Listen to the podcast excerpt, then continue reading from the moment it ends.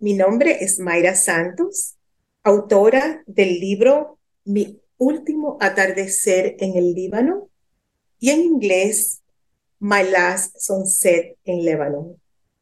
Esta es una historia basada en hechos de la vida real sobre mi experiencia personal cuando vivía en New York y trabajaba como abogada y me casé con un ingeniero libanés. Yo soy de origen dominicana y se me presentó que él me pidió que nos mudáramos a su país, el Líbano, un país del lejano oriente donde las mujeres tienen muy poco valor.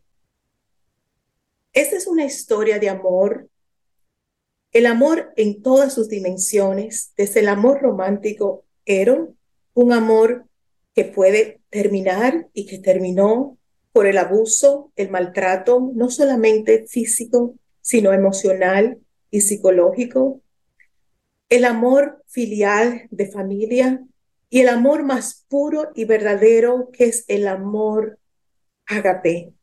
El amor ágape se define como el amor como Dios nos ama, que Dios nos ama como Padre.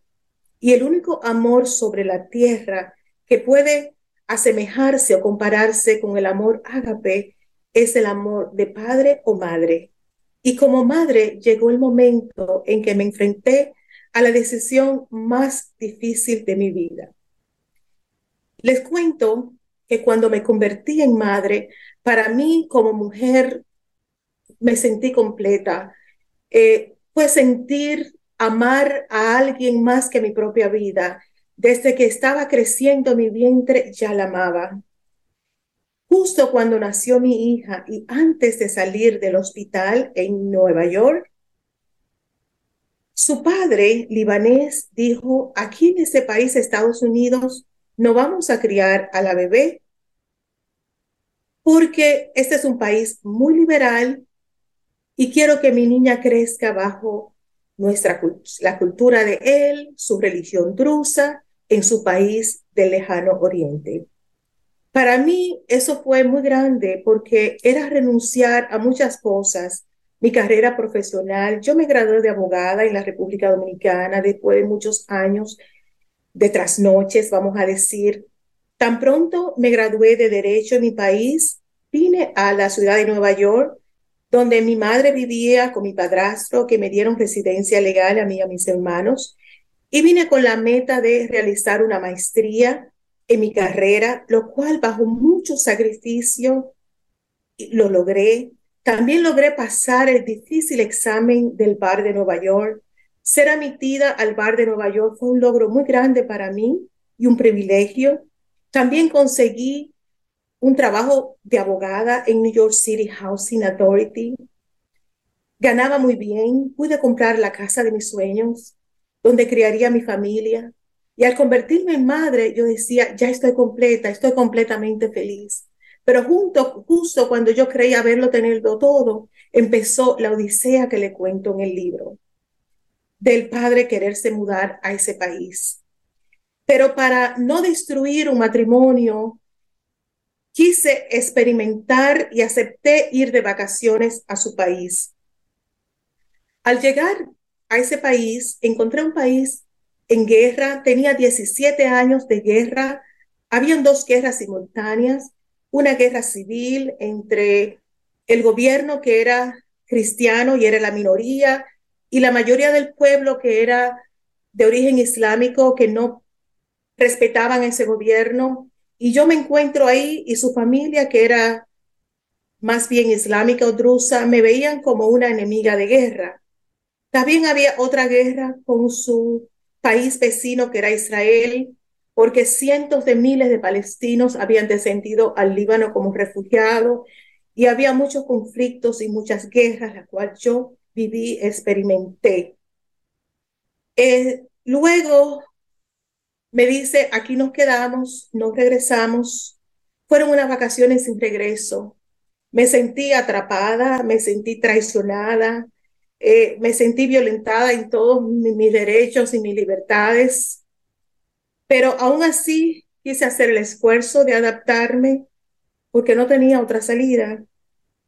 Pero al cabo de un tiempo me presentaron un divorcio donde bajo sus leyes mi hija se quedaría con la, en ese país y la custodia absoluta la tendría el padre y su familia. Y yo tenía que regresar sola, sin mi hija, sin lo que yo más amaba, el fruto de mi vientre, y también despojada de todos mis bienes materiales, porque todos los bienes que teníamos, la casa en New Jersey se vendió, todo ese dinero llegó para allá y yo tenía que regresar sin, sin nada, solamente sola. Y para mí eso era muy difícil aceptarlo.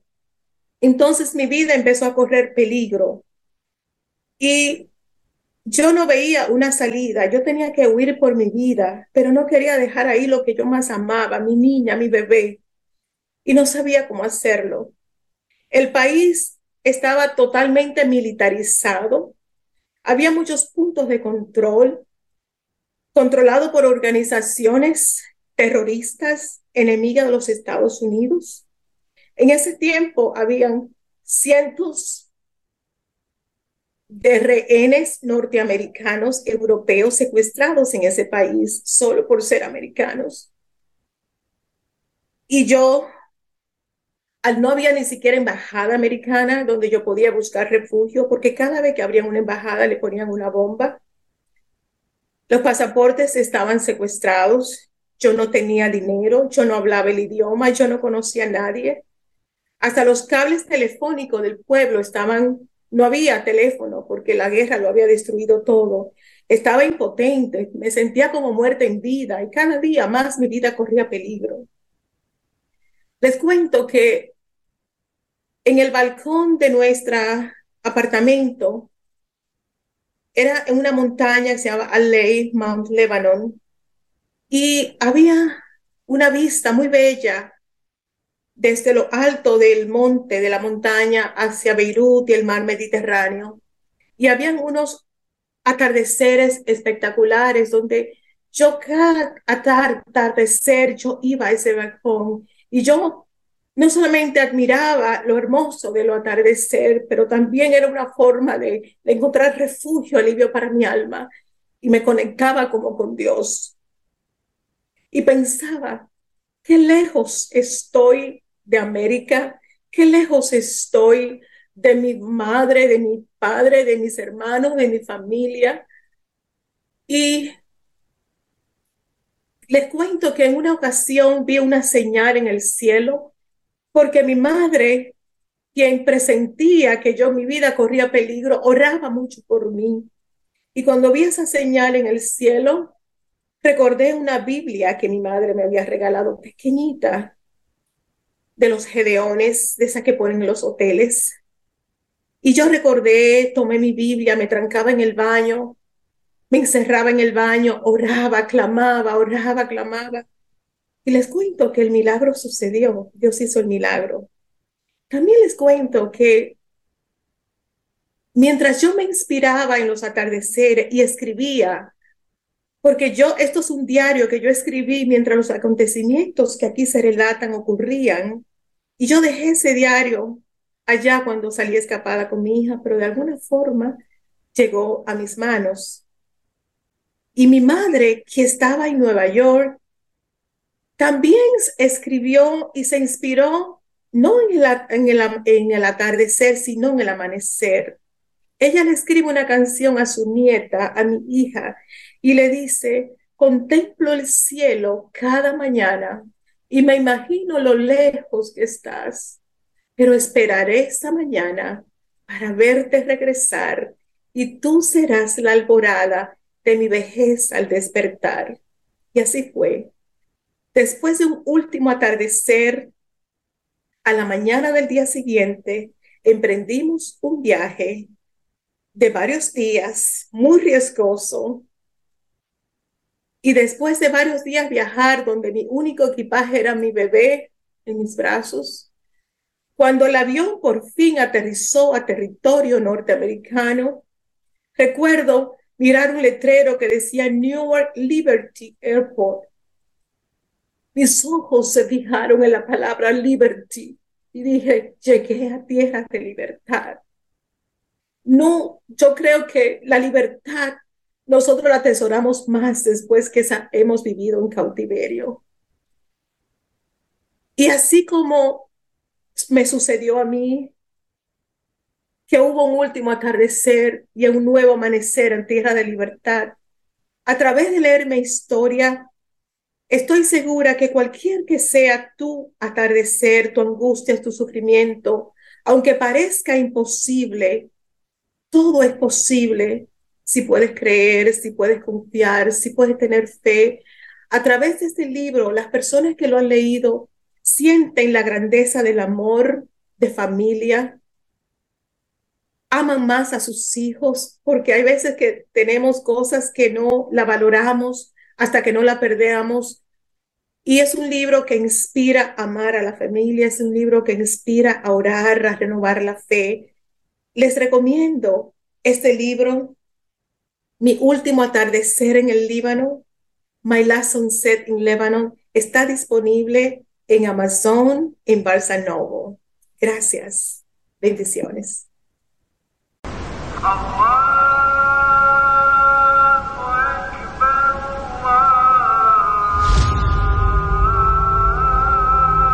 Una mujer, atrapada en una cultura que la oprime, descubre que su vida corre peligro Desesperada por escapar con su hija, encuentra una vía peligrosa para regresar a tierra de libertad.